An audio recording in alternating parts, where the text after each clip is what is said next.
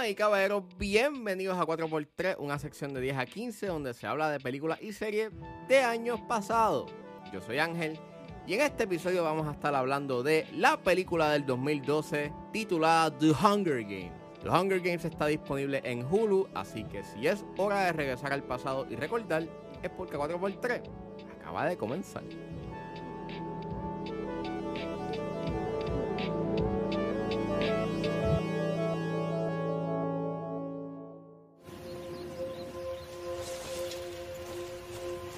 Could do it, you know. Take off, live in the woods. They'd catch us. Well, maybe not. We wouldn't make it five miles.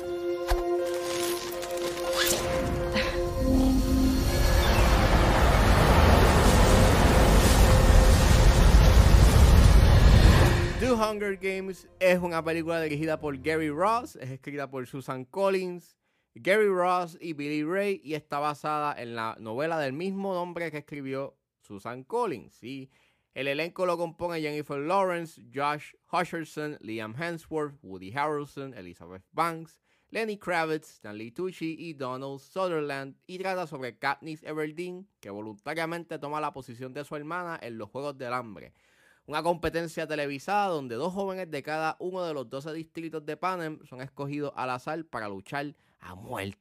Lo que yo vi The Hunger Games este, en el cine y recuerdo que había como que un cierto buzz y pompeara por The Hunger Games porque pues es un...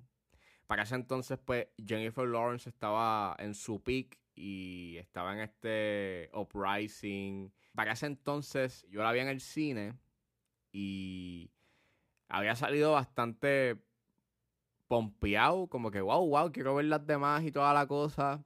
Y me había gustado mucho The Hunger Games y entonces pues me dio con revisitarla eh, porque está en Hulu y hace tiempo que no la veía. Y pues, it's okay.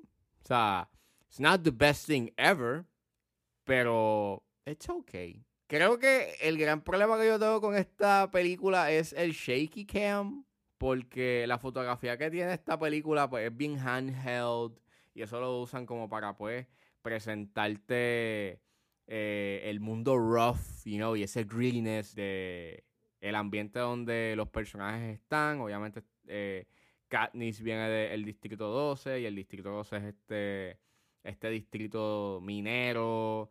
Entonces las cosas están como que, you know, mayormente la, la, población de ese distrito es bastante pobre y no tienen muchos recursos y tienen que básicamente sobrevivir. Y yeah, it works, but it doesn't work on the action. Eh, aquí es donde, o sea, el problema que está es que la acción utiliza mucho el shaky cam. Y eso obviamente lo hacen como para pues ocultar la violencia eh, en ciertos puntos, porque pues estamos hablando de que son jóvenes, eh, mayormente adolescentes peleando y, y, pues luchando a muerte. So, es disturbing. Así que me imagino que dijeron hay que utilizar el shaky cam. Obviamente también eh, dentro de propósitos de negocio, pues The Hunger Games es una novela juvenil. Así que no vas a hacer una película R. Así que pues tienes que utilizar el shaky cam para poder ocultar o, o, por lo menos utilizar estos rapid edit cuts, o sea, estos cortes rápidos en la edición para ocultar bastante la sangre y la violencia, even though tratan de ocultarla, todavía sigue siendo bastante violento para tu película promedio PG-13, eh, más ahora. Y, y ya, yeah, I, don't know. En cierta forma también como que oculta un poco la coreografía porque se ve bien no tan trabajada. Y, I don't know, hay unas decisiones de edición que son bien cuestionables. En el Capitolio hay muchos close-ups, you know, de, de, de, la gente como está vestida y son muchos tra y son trajes y cabellos estrambóticos de muchos colores y, y tienes muchos close-ups de sus caras y es como, ok, It's a little bit weird and funny. Y maybe se supone que no sea gracioso, pero me estoy riendo. Otra cosa que a mí me molestó viéndola ahora es que, pues obviamente esta es la primera entrega de The Hunger Games, de, de, de la saga. Y te explican obviamente qué es The Hunger Games. Te la explican dos veces. Así que la película como que tiende a sobreexponer más de la cuenta y redunda un poco en su información en su primer acto. Entonces, el problema está en que en esta edición se da un cambio de reglas de que pues van a haber dos sobrevivientes o van a, o van a quedar dos personas en pie si son del mismo distrito. Eso es algo que pues nunca se había dado en las 74 ediciones de The Hunger Games. Esta es como que la primera vez que se da. Y a mí, en mi caso, yo pienso que eso yo lo hubiese dejado para el final. El hecho en que tú hubieses puesto ese detalle eh, a mitad de trama, en realidad es como que no afecta en nada y se ve como que una decisión que se puso lleno ahí medio forzado y en términos narrativos como que no le, no le añade nada. Cause, o sea, entiendo por qué lo hace, porque pues Pita se convierte como que en el interés amoroso de Katniss y pues obviamente esa es una razón por la cual no quieres que maten a Pita. Pero entonces si tú hubieses dejado eso sin que, o sea, si tú no hubieses hecho ese cambio de regla tan pronto, pues no afectaba en nada porque pues tienes a un montón de gente que está de otros distritos trabajando entre sí para matar a los demás eh, oponentes. Y entonces, cuando queden, you know, tres personas y dos de ellos, pues, son Pita y Katniss y el otro, pues, este, al final, pues, nada, mataban al otro y pues quedaban ellos dos. Y como quiera, ese sacrificio que, sí, que iban a hacer al final, que era pues que se iban a comer unos berries venenosos que estaban en el bosque, pues hubiese tenido un mayor peso, porque pues no iban a seguir el juego y pues that's pretty clever. Y pues ahí entonces se daría como que este twist de que no, los vamos a dejar vivos y pues that makes a lot of sense que haber hecho eso de no, vamos a cambiar las reglas para después al final cuando queden, cuando queden ellos dos, pues entonces quitamos esas reglas para que entonces se maten hace como que el juego bien, bien all over the place. Creo que hubiese sido más cool dejar el juego como está. Eh, sí, tiene esto CGI cuestionable. Al final se dan eso bastante con los perros, tigres, whatever they are. Y tienes tu diálogo cringy. Pero eso sí, la película tiene como que este elemento político y estas temáticas políticas de la tiranía y cómo los gobiernos pueden afectar y pisar eh, a un pueblo y como y el libre albedrío, porque obviamente esta gente, los jóvenes pues básicamente no tienen como que elección para...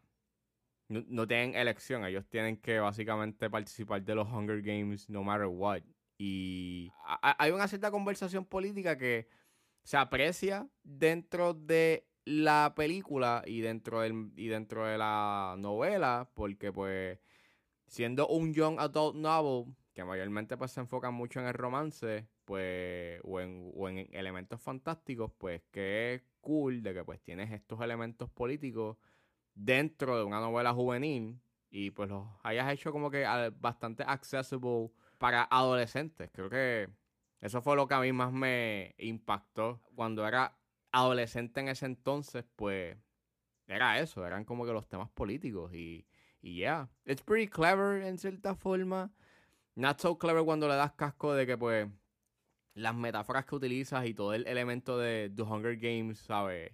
Doesn't make any sense porque, pues, hacen estos juegos como metáfora a, a la paz y al sacrificio que se está haciendo para conservar la paz. Pero entonces, si tú vienes a ver, quienes afectan la paz no es el pueblo, son los gobiernos. So, Yeah.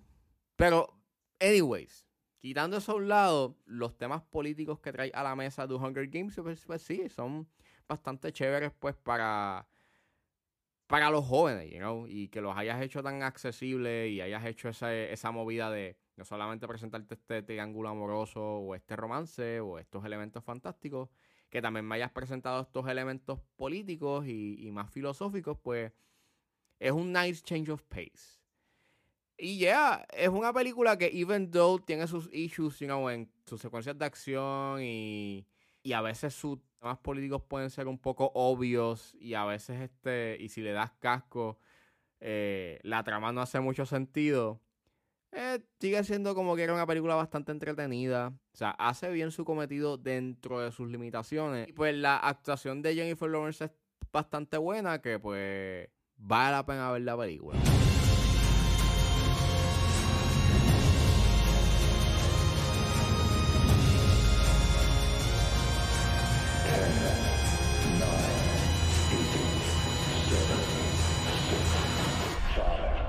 Four, three, two,